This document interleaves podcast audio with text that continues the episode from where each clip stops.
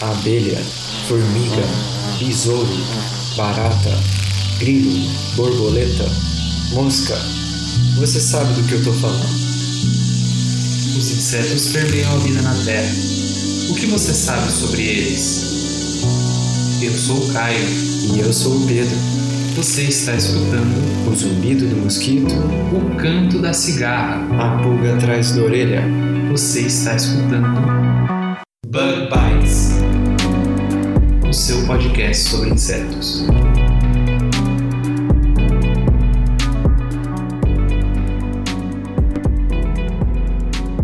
Olá, ouvintes, estamos começando mais um episódio. Falando diretamente da Toca do Besouro, Bem-vindo ao Bug Bites. vocês podem ver a gente tem uma convidada especial hoje, por quê, Caio? Porque essa convidada, Pedro, ela é muito interessante, tanto para quem é da área de entomologia quanto para quem não é. Mas agora que eu me toquei, Caio, pra quem já clicou no episódio, tá no título, né? Porque hoje a gente tem o. O Em Sete Perguntas. Mas antes disso, né, Pedro? A gente tem que ir pro. Curiosidades da semana.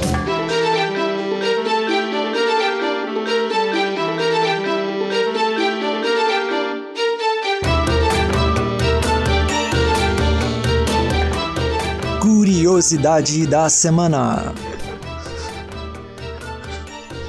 Bom, gente. é, primeiro de tudo, a gente queria agradecer ao Emerson Underline Crivellaro.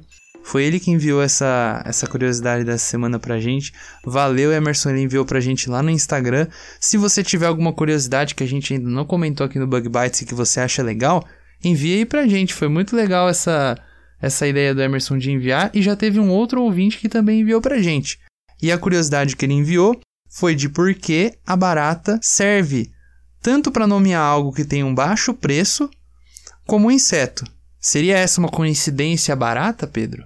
Pois é, Caio, essa curiosidade que foi mandada pelo Emerson é de um post da Super Interessante e diz o seguinte, Caio, que a palavra que desi- designa o, o inseto, né, a barata, vem do latim blata, que também é o nome da família das baratas, né, Blatodia. E dessa palavra, com o tempo, a blata virou brata e mais tarde foi adicionado um A, virando barata. Muito, muito, muito legal.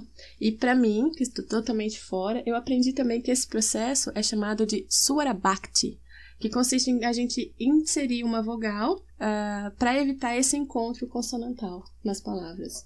Bom, já a palavra barata, como um sinônimo de preço baixo, ela vem do verbo baratar, que surgiu lá do provençal antigo, né, que era a língua portuguesa mais antiga, e ela tinha o sentido de agir, de conduzir-se. Mas com o tempo, com essa ideia de ação, de condução, ela foi eh, levando o sentido de fazer negócio. Daí, a palavra barato passou a denominar um negócio que era vantajoso, que tinha um baixo custo. Isso é bem legal, né, Caio? Porque em inglês e em outras línguas, né, não tem o mesmo significado, né? Barata é barata e o que tem um preço baixo tem um outro nome. Isso aí, Pedro. Mais uma, mais uma vez a gente mostrando como a língua ela pode ser rica de tantas maneiras, até uma maneira cult- cultural, né? Muito provavelmente, eu não sei se é, lá em Portugal, barata tem esse mesmo sentido. Será que tem? Eu não conheço. Eu, eu não sei, aí vamos ver se tem algum ouvinte descendente de português. Bom, é isso aí. Muito legal essa, essa curiosidade. Valeu, Emerson, mais uma vez. Valeu, Emerson. Então agora vamos para o nosso Em Sete Perguntas com a Ana.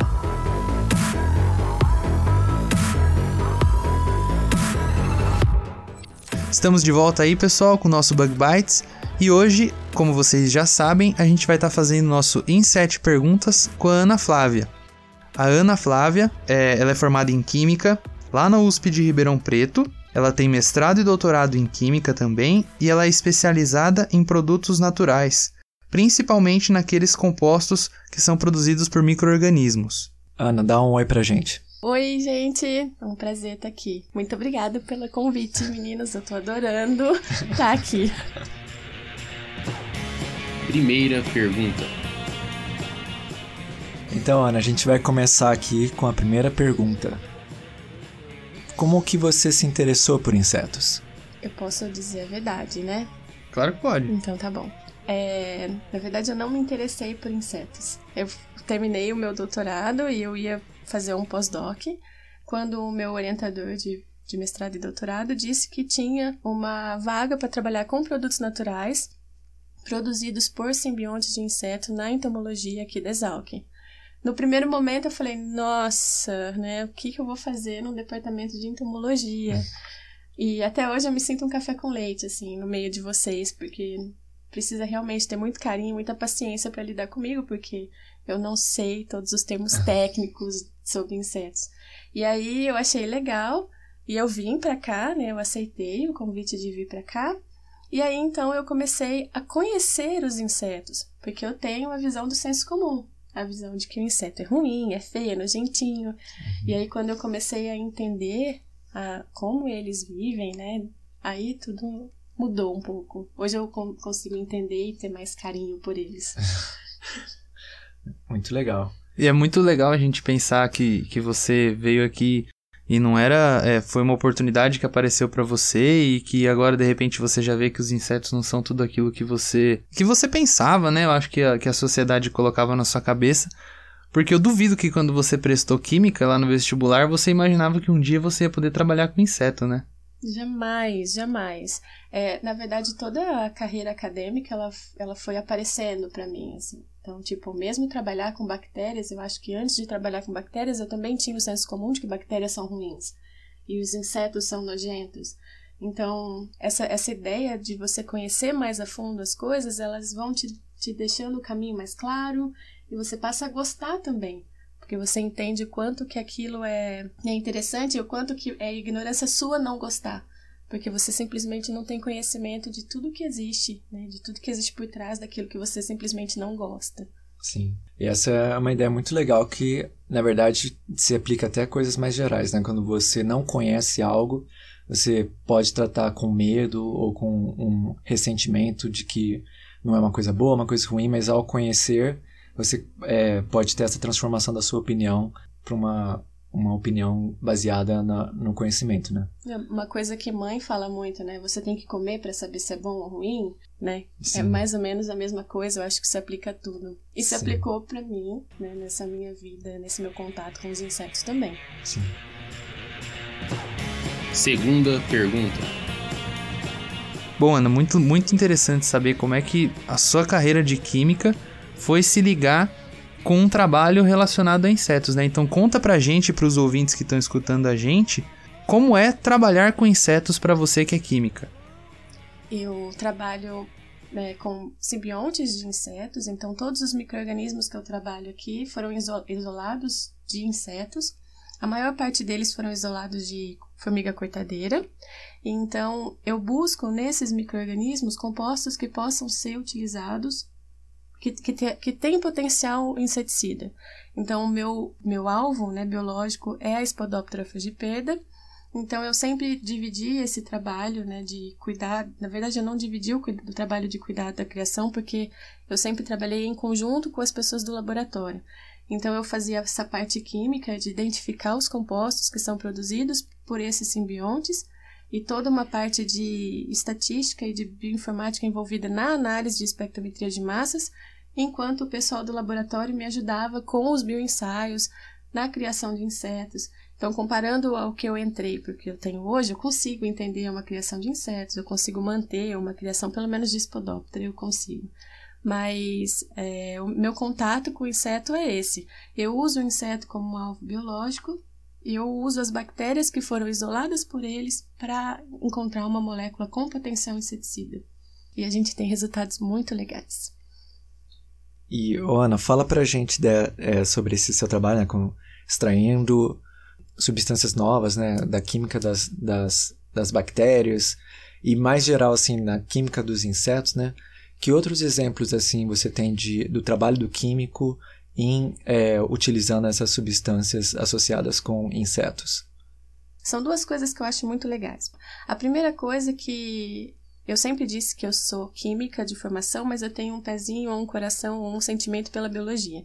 Então, o que eu acho mais legal principalmente com essa parceria que eu tenho de poder estar aqui no Exalc, é de poder aplicar a química para entender o sistema biológico. Então, por exemplo, a gente está trabalhando num, ensaio agora em que a gente quer entender o que o composto faz no inseto. Porque ao invés do, do composto matar o inseto, ele faz o inseto crescer mais, mas ele fica inviável. Então a gente quer entender o que está acontecendo. Então, como, como a gente trabalha? A gente une o meu conhecimento de química e a, a facilidade que eu tenho, né, pela minha formação acadêmica, em fazer análises com o conhecimento do pessoal daqui. Então, de fisiologia, do Fernando, de, de biologia, de todos vocês. Então, a gente consegue entender como que o composto atua. Uhum. Outra coisa que a gente faz é, a gente faz um processo, na verdade eu trabalho com dois processos de identificação de compostos. Um, que é um processo clássico, né, na, na química de produtos naturais, que consiste, assim, de maneira bem simples, você colocar a bactéria para crescer e ela vai produzir compostos a partir do momento que ela chega na fase estacionária e eu trabalho com esses compostos que ela produziu. Então, são compostos que, comparado à química sintética, são super interessantes porque ele tem toda uma estrutura biológica que foi arquitetada para o sistema biológico. Então, é muito diferente de quando a gente pega a síntese comum, a síntese orgânica comum. E existe também a, a, um método mais é, sofisticado que seria você olhar a sequência da bactéria, a sequência gênica da bactéria e predizer os compostos que estão ali. Porque muitas vezes a gente não consegue, pelos métodos tradicionais, identificar, ou identificar não, mas é, ativar essas vias de produção. Então, nosso trabalho aqui, o meu trabalho aqui é usar de todas essas ferramentas para ativar e para encontrar novos compostos. Terceira pergunta. Ana, é, sua, nessa sua transição, né? É, da química, sem deixar a química, mas entrando na biologia, entrando na entomologia, é, você provavelmente deve ter notado diferenças, né? Do tipo de trabalho, do, do tipo de, de, de ritmo e rotina, né? Que se tem no laboratório de entomologia. E com certeza você aprendeu muito mais, né? Sobre os insetos, é, ideias relacionadas a, a, a esses animais, assim como também cientistas e, e pessoas que trabalham com insetos. Então, o que a gente queria perguntar para você é qual a ideia ou pessoa que mais te inspira na entomologia e o porquê? Bom, Pedro, eu acho que são. Eu posso citar alguns exemplos. Né? Eu não acredito que eu tenha feito uma transição da química para a biologia. Eu não me sinto uma entomóloga quando eu comparo o que eu sei de entomologia com as pessoas que convivem comigo. Eu não posso dizer que eu sou uma entomóloga. Eu gosto de dizer que eu aplico o que eu aprendi na entomologia. Mas eu não conseguiria fazer isso sem as pessoas que estão perto de mim. Então é claro que eu, eu nunca vou deixar de dizer das pessoas próximas a mim, como por exemplo Luiz, a Yarinha, que sempre fizeram experimentos comigo e que eu não teria os resultados que a gente tem se não fossem eles. Eu também não posso deixar de dizer que a pessoa que mais me inspira na entomologia, com certeza, é o meu supervisor. Porque, além dele ter dado, né, de eu achar que ele tem uma visão, que ele é um visionário por ele ter aceito uma pessoa de uma área tão diferente da entomologia e ele trouxe para dentro do laboratório dele e aumentou ainda, era para ficar um ano, estou ficando quatro anos, né, tô terminando meu quarto ano agora. Então, além disso, ele também tem muita paciência para me explicar a entomologia, porque muitos da, dos experimentos que a gente faz, por exemplo, para eu entender o que um composto está fazendo no inseto, eu preciso entender o inseto. E eu não, eu tentei, por exemplo, fazer fisiologia com eles, eu percebo que eu não tenho a base da entomologia. E aí ele tem a paciência de me explicar e de ir né, naquilo que eu preciso entender. Então, eu acredito que ele, com certeza, é, mas tem outros pesquisadores, tem um pesquisador alemão que chama Degen, é, Degenkolb, eu acredito que seja assim que fala o nome dele, que ele também trabalha com simbiontes. Tem um cara que eu gosto muito, ele também é alemão, ele é de Frankfurt, que chama é, Elk Bolt. Esse cara eu até conheci ele enquanto eu estava fora. Ele também trabalha com simbiontes de inseto, faz, é, trabalha na caracterização de novos compostos. Então essa é uma área que eu vejo como uma área muito promissora, mas precisa de pessoas como, por exemplo, o Fernando, que tragam químicos e também de pessoas como eu que estejam dispostas a entrar numa área nova. Uhum. Eu acho que é, isso é muito importante, Ana, que você está falando, porque muitas vezes a, a, gente encontra. A gente ouve falar, né, de pessoas que ficaram frustradas, que se formaram em alguma coisa que era assim. entre umas aspas bem grandes, né? Que eram assim de uma área básica, porque muita, muitas vezes alguém. Você já deve ter escutado falar isso, né? Ah, vai fazer química, vai ser o quê? Vai ser professora de. Mas não professor de universidade, ah, vai ser professor de cursinho, vai ser. Sabe? Como se isso fosse ruim. E, e, não vislumbrando que a ciência é uma coisa muito mais ampla, que você consegue fazer muitas áreas conversarem, né? Então acho que é, esse, esse seu, essa sua, sua experiência, o depoimento pode ser muito importante e realmente assim mudar a ideia de muitas pessoas. Eu espero que isso realmente inspire outras pessoas, né? E só para complementar também, é, o supervisor que a Ana está se referindo é o Fernando Consoli, que é professor na, na Exalc, e como ela já mencionou, trabalha com simbiontes, e ele tem realmente essa característica de ser bem interdisciplinar, né? E sempre é, inspirando pessoas, mesmo de áreas tão diferentes quanto química, a se interessarem por insetos e por uh, pelo trabalho que ele faz, que, que é muito legal. Quarta pergunta.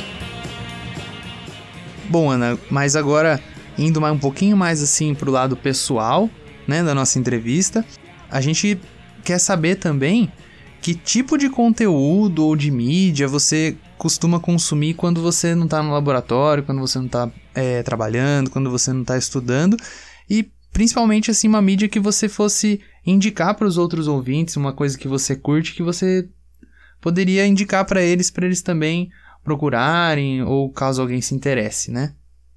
Eu faço pós-doc, eu não tenho vida social. não, mas é uma brincadeira. É, eu gosto muito de ler e eu gosto de ler coisas que não têm a ver com ciências, por incrível que pareça, porque eu acho que a gente fica tanto tempo aqui. Hoje, por exemplo, eu cheguei no laboratório 9h15 e meu experimento acabou 7 horas da noite sem parar. Então, eu acho que a gente fica tanto aqui que a gente precisa desse momento fora da ciência. Então eu gosto muito de ler e ler coisas aleatórias, romances mesmo. Eu gosto de escutar palestras motivacionais. Eu acho que às vezes eu preciso disso, então eu gosto. Então eu vou no YouTube mesmo. E claro, eu gosto de assistir alguns filmes de vez em quando, não todos, eu não sou uma assídua, né? Não, não uhum. assisto tanto assim, mas esse final de semana, por exemplo, eu assisti um Orgulho e Preconceito, muito bom, eu recomendo. Muito legal essas coisas de pessoas normais, assim, gosto de. Né? Apesar da gente me não chamou, ser Me normal, chamou de né? pessoa anormal. As pessoas Me normais- chamou de pessoa normal. Aqui do meu lado, só porque eu consumo ciência quando não estou trabalhando. Olha só. É, eu tô na toca e tô brincando com a onça, né? Você tá brigando com o besouro. Com o besouro. Mas tudo bem. E esse Obrigada. Orgulho e Preconceito. Porque tem mais de um filme, não é? Tem um livro, na verdade. Sim, mas, mas não foi feito mais de um filme. Ai, bom saber. Vou procurar. Tem orgulho, porque- preconceito e zumbis, mas dizem que é uma droga. Mas é Deve ser uma também. droga. Deve ser uma droga. Eu vou procurar, porque o filme é muito bom. Quinta pergunta. Ana, ainda no tema de descontração, né, de coisas que você é, faz para se divertir ou, ou que você procura para relaxar, né? Às vezes, no meio do seu trabalho, você também acidentalmente encontra essas situações que são engraçadas e descontraídas, né? E na entomologia em particular, você já passou por alguma situação engraçada ou curiosa? Nossa, aqui eu poderia passar o resto do dia falando, porque são muitas coisas que acontecem e elas vêm direto em mim. Então, por exemplo, eu vim um dia aqui conversar com o Fernando antes para discutir o projeto, e na minha primeira reunião com ele oficial mesmo, já era pós-doc, ele me perguntou: "O que você sabe de insetos?" Eu falei: "Eita". Aí eu fiz aquela cara, né? Eu buguei assim da tela azul do Windows, ele olhou para mim e falou: você só conhece pernilongo? Eu disse, e barata se for inseto. Aí foi aquele momento que ele olhou pra mim e falou, nossa, eu falei, agora ele liga pra FAPESP e fala, cancela a bolsa dela, por favor. Mas pelo menos você não falou e aranha, né? Nossa, É. ia ser terrível. Ia ser pior. Teve outra também que eu fui fazer a disciplina dele de fisiologia. E aí ele me mostrou uma figura que, pra mim, era tipo o joelho do inseto, né? E aí eu falei pra ele, ele falou assim, em que parte que tá isso? Eu falei assim, tá na patinha do inseto. Aí ele passou a mão na cabeça, assim, do tipo, meu Deus do céu, eu vou tirar essa menina da sala. Porque imagina um fisiologista escutando que o inseto tem uma patinha, né? Deve doer o coração. Também teve um caso de uma vez um aluno dele veio tirar uma dúvida e ele não tava. E logo o menino pensou, ela é pós-doc do cara, ela sabe. E era uma pergunta aparentemente muito trivial, assim, para quem é da área. E eu falei assim: ah, não, isso é porque o inseto tá com câncer de pele. aí o menino ficou olhando assim pra mim com aquela cara. E aí todo mundo começou a rir perto, porque eles entenderam que, tipo, aí ele entendeu que eu tava fazendo uma piada. Eu falei: me perdoa, mas eu não sei nada de inseto. Tipo, Sim. por mais básico que seja pra você, não é pra mim. Sim. Mas eu passaria horas aqui contando, porque é o tipo de coisa que. Que isso acontece muito comigo, acontece direto comigo. Sim. Muito legal. E aí precisa mesmo, né? Acontecer. Quer dizer, não que aconteça por intenção, né? Mas também se falsificação, um negócio mecanizado, robotizado, todo dia faz a mesma coisa, sem descontração nenhuma, né? Ia ser um trabalho bem mais difícil de ficar no laboratório, por exemplo, das nove até as sete da noite, né? Com certeza. E às vezes ficar até às sete da noite aí chega a ser pouco, chega a ser cedo, dependendo do experimento que a gente tá fazendo, né? Sim. E por isso que eu acho que essas coisas que a gente faz, assim, essa interação que a gente tem é fundamental. Fundamental, até pela nossa saúde mental mesmo. E eu acho que principalmente também levar as coisas na boa, né? Porque, sei lá, uma pessoa que tivesse fazendo pós-doc e não soubesse essas coisas, podia se sentir envergonhada de não saber, coisa assim. Você levar na boa, acho que é muito legal, né? Ou É eu fui aplicar uma prova uma vez pro Fernando, em fisiologia também, e o menino falou assim: Eu posso fazer uma pergunta? Eu falei: Lógico. você pode fazer todas as perguntas que você quiser. Se eu vou saber responder, são outros 500. Na verdade, eu sei que não, mas você pode perguntar. Aí ele perguntou e eu falei: Realmente, eu não sei Não sei. responder. passa, essa passa. Sexta pergunta. Bom, eu acho que o nosso ouvinte já tá percebendo sim que você é uma pessoa bem humorada, bem tranquila, né? E muitas vezes é a gente que trabalha nessa área de pesquisa, a gente é- tem- tem muitas coisas pra fazer, não que os outros também não tenham, né? Mas a gente tá sempre atrapalhado com as nossas coisas, muita coisa em cima da hora. A gente queria saber de você como é que você faz pra equilibrar todas essas coisas, né? Trabalho, família, o seu tempo pessoal que você pega pra ler os seus livros, pra assistir o seu filme. É, como que você lida com isso? Eu faço terapia para lidar com isso. Porque é realmente muito difícil pra gente, quando você gosta muito de uma coisa, eu acho que a ciência, ela consegue te fagocitar, ela engole a sua vida. E às vezes é muito difícil você conseguir equilibrar seu trabalho, sua família. Então, por exemplo, no Dia das Mães, eu precisava fazer análise eu peguei a minha mãe e fui pro laboratório com ela. Então, porque esse é o momento que eu tinha com ela, eu fazia questão de estar com ela, mas eu não podia ficar o tempo todo em casa porque as minhas análises estavam rodando, o equipamento estava consumindo solvente, eu tinha que estar lá. Então, não é fácil pra gente essa nossa rotina de lidar, de, de, de conciliar a família com o trabalho. Então, eu acho que por muito tempo eu não soube conciliar. Então, eu, eu me enfiei dentro do trabalho e quando eu brinco que eu faço terapia, não é mentira. Foi realmente um processo até eu entender que eu tinha uma vida além daqui. Mas eu nunca achei isso ruim porque fazer ciência é muito bom. Quando você gosta, quando você tem condições, igual a gente tem uma infraestrutura muito boa para fazer pesquisa, a gente tem professores que apoiam a gente. É muito legal a gente vir, a gente ficar fazendo experimento, a gente está aprendendo coisa nova.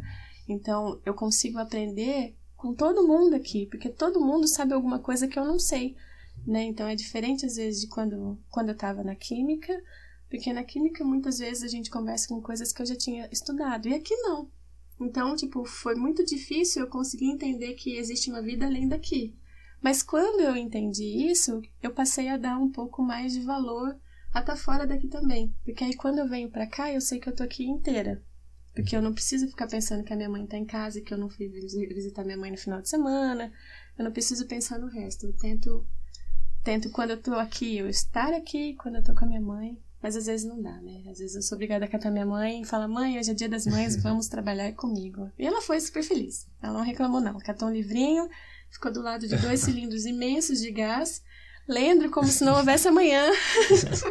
Mas até que ela descobriu que o cilindro podia explodir, aí ela falou, vamos embora, Vamos comer. embora. aí a gente foi comer.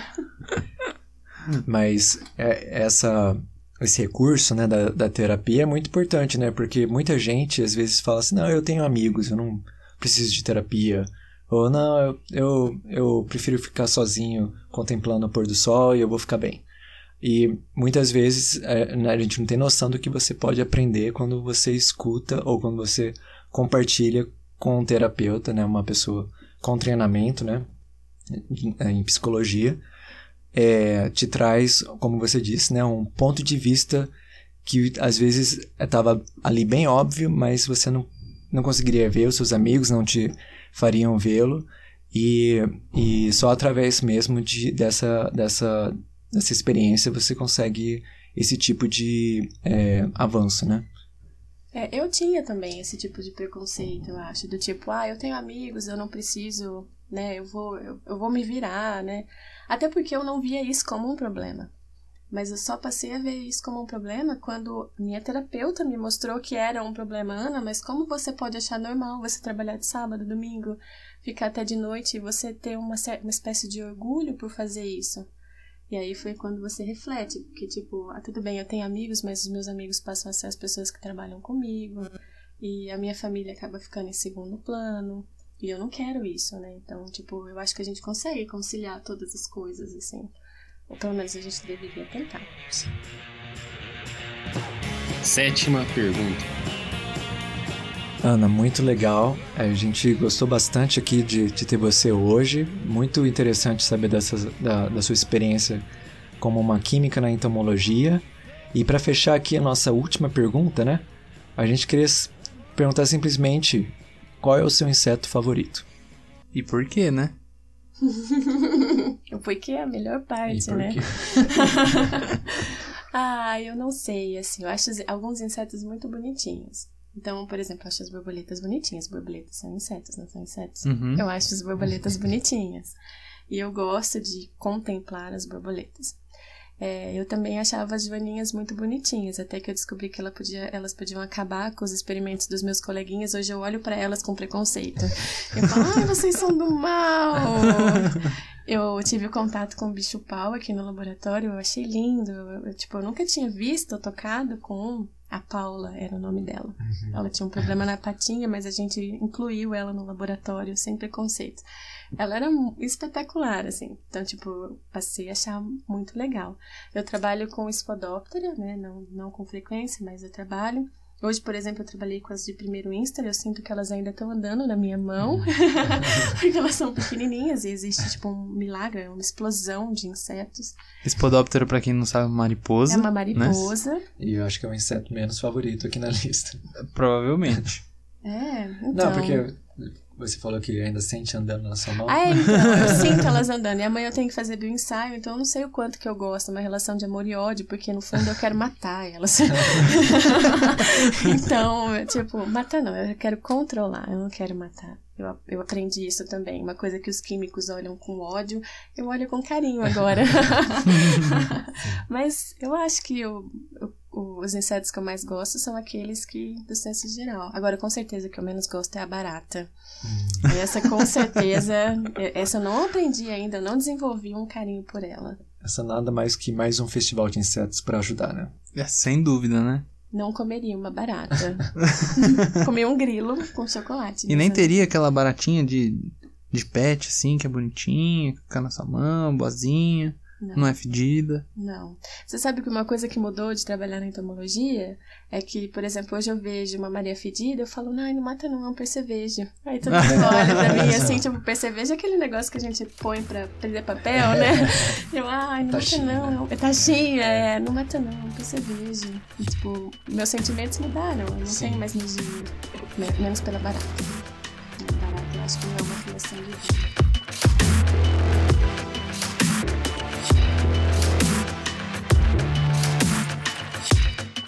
Bom, Ana.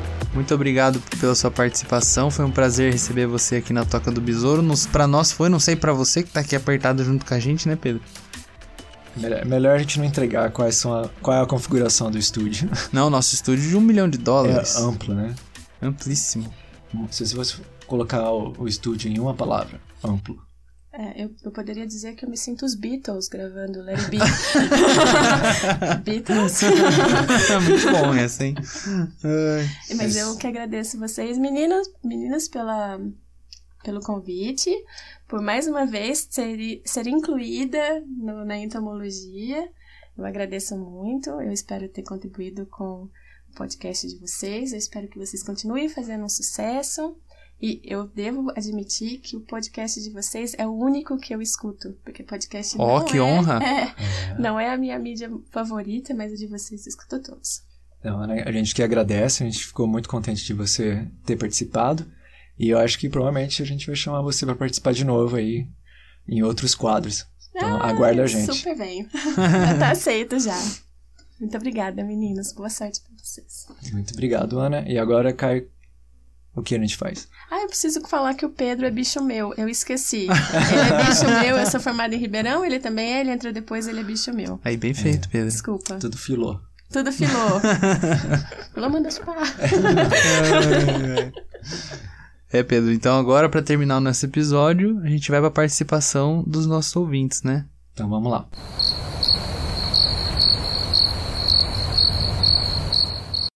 Bom, estamos voltando agora para a participação dos nossos ouvintes e eu queria lembrar, você que está escutando a gente pela primeira vez, tem uma maneira muito fácil de você acessar todos os nossos podcasts, todos os episódios, receber uma notificação assim que a gente postar um episódio. É só você que tem um Android baixar um aplicativo que é um agregador de podcast. Eu, por exemplo, tenho um que se chama Player FM. Você busca lá Bug Bites Podcast, assina o nosso podcast, você pode baixar, escutar offline, escutar online e selecionar os seus, os seus favoritos para deixar lá baixado e escutar a hora que você quiser. E para você que tem o iPhone, o seu celular já vem com o aplicativo de podcasts.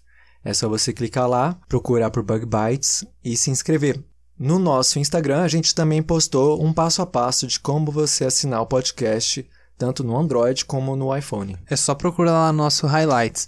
Lembrando, Pedro, que quem tem o, o celular, o iPhone, às vezes costuma deixar esse aplicativo do podcasts é na nuvem, porque o pessoal não sabe usar. Então, se você tem o iPhone e você deixou o seu aplicativo de podcast na nuvem, é só você recuperar ele da nuvem, baixar ele de novo e procurar a gente por lá. Por falar nisso, Caio, você sabia que a gente já ultrapassou 1.300 plays totais de todos os nossos episódios? Eu sabia sim, Pedro. Então agora eu tô lançando um desafio para os nossos ouvintes. Qual é? O desafio é você ir lá, pegar o celular do seu amigo, aquele cara que você gosta de conversar, o seu amigo, a sua amiga, o seu namorado, a sua namorada, pega o celular dele agora, ou dela, ensina como é que faz para escutar o podcast, assina o nosso podcast. Se tiver o celular da Apple, dá 5 estrelas. A gente quer chegar até semana que vem em 1.500 plays. 1.500, será que a gente consegue? Eu acho que a gente consegue, Pedro. Vamos convocar então todos os nossos ouvintes para a gente poder chegar nos 1.500 plays ainda antes do, do lançamento do próximo episódio. A gente precisa disso porque a gente está procurando formas de pagar as contas do podcast, porque querendo ou não, a gente tem alguns custinhos aí. E tá ficando caro. E tá ficando caro, mas a gente quer aumentar a qualidade do Bug Bites. E para isso a gente precisa do apoio das pessoas para quem a gente faz o Bug Bites, que é você que está escutando a gente. Então você é amante dos insetos. Compartilhe o Bug Bites com seus amigos. E existem também outras formas de vocês ajudarem a gente. Podem enviar ideias de pautas para a gente estar tá conversando, ou curiosidades, como alguns ouvintes já fizeram, como foi o caso desse episódio que você está escutando agora, e do próximo também. Você viu uma notícia legal? Você conhece um projeto interessante? Manda para a gente, e é bem possível que a gente vai considerar na nossa próxima pauta. Isso aí. Lembrando sempre, né, Pedro, que a gente tem muito engajamento, o pessoal está participando bastante, principalmente no Instagram. Então continuem participando que a gente fica muito feliz, é isso que está movendo a gente para seguir com esse projeto. É muito legal ver o engajamento, Caio. Inclusive, começando aqui, né, a Stefani12345, ela no Instagram, ela mandou uma mensagem muito legal pra gente, disse que está escutando é, todos os episódios, mandou os parabéns e falou que ela apoia a gente pra gente não parar. Bom, Pedro, se depender de mim, eu não vou parar, não. Também não. Bom, quem mais mandou uma mensagem pra gente lá no Instagram foi o Gustavo S. Bra. Ele disse pra mim que ele gosta muito de entomologia e que ele quer trabalhar com entomologia bioquímica. Ah, que legal, hein? Bem, bem conveniente para esse episódio. Bem conveniente. Ele nem sabia que a gente ia falar disso, hein? A Juliana Tonin mencionou a gente na história dela, mandou elogios sobre o podcast. Um abração, Juliana. Valeu, Juliano, por mencionar a gente. É sempre legal quem menciona a gente, porque daí todo mundo que segue ela passa a ver o nosso perfil, né? Uhum. Além disso, eu também queria mandar um abraço pro pessoal do Não Podcast. É um podcast bem legal que eles começaram mais ou menos aí na época que a gente começou. E eles falam sobre diversos temas cotidianos, eles têm muito humor e é um papo entre amigos de verdade lá, que eles são amigos, o pessoal que é host. Legal, um abraço pro Não Podcast. E as meninas do Mundo dos Insetos também mencio- mencionaram a gente. Elas adoraram o episódio da Manu. Muito legal, a gente ficou bastante orgulhoso também de fazer aquele episódio. Então, um abraço para as meninas do mundo dos insetos. E elas disseram para mim, Pedro, que elas vão dar uma conversada com a Manu. Vamos ver depois se elas conversaram mesmo ou não. Legal. Teve também bastante gente que curtiu aquela foto que foi uma piadinha lá que eu fiz daquela invasão na BR-101. Pra quem não viu, passa lá no Instagram. Outra coisa que aconteceu também essa semana que foi muito legal foi que a gente recebeu a nossa primeira mensagem lá no Facebook. Finalmente alguém interagindo lá no Facebook. Sim. Quem enviou a mensagem foi o Diego Gabriel. Ele é professor de desenho, ele contou pra mim, e ele deu muitas dicas pra gente poder melhorar o podcast. Ele falou sobre site, ele falou coisas que ele conhece. Ele disse também que ele é um entusiasta de podcast, que ele gosta muito de biologia, gosta muito de insetos e que ele ficou muito interessado no nosso podcast por ser justamente uma maneira dele estar se alimentando desse tipo de conhecimento em um momento que talvez ele não, não estaria se dedicando a estudar, alguma coisa assim, porque ele gosta muito. Poxa, que legal, Diego. Muito obrigado aí pelo feedback. A gente aprecia bastante a, a sua opinião, assim como a opinião de todos os ouvintes que têm mandado comentários pra gente. E a gente só quer encorajar mais feedback. Por favor, mandem suas opiniões, mandem, fala pra gente qual é o seu episódio favorito, fala pra gente qual é o episódio que você gostou menos. A gente quer melhorar e a gente conta com a sua ajuda. A gente teve também alguma interação lá no Twitter. Manu Ramalho, quem a gente entrevistou no episódio anterior, que ela compartilhou os links do episódio que ela participou. Um abração pra Manu, que dos episódios que a gente teve foi um dos que ganhou plays mais rápido, né? Isso aí, Pedro, foi um dos que a gente atingiu 100 plays numa velocidade, na velocidade mais alta. Muito legal. Então tá, gente. A gente vai ficando por aqui então. E até o próximo Bug Bites. Até mais.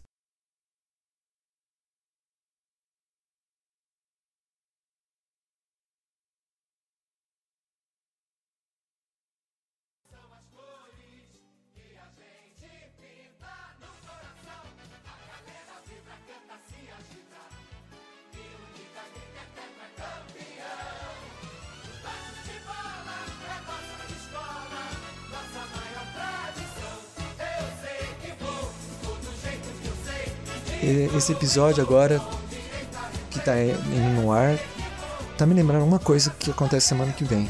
O que tem semana que vem? Não sei, uma coisa de Na futebol, quarta-feira tem Bug Bites. Futebol, não tem nada assim. Então, eu- tava olhando na minha agenda e na quinta tem abertura da Copa do Mundo. Abertura da Copa. E na quarta é o, é o Bug Bites. Na quarta, Bug Bites. Hum. Interessante.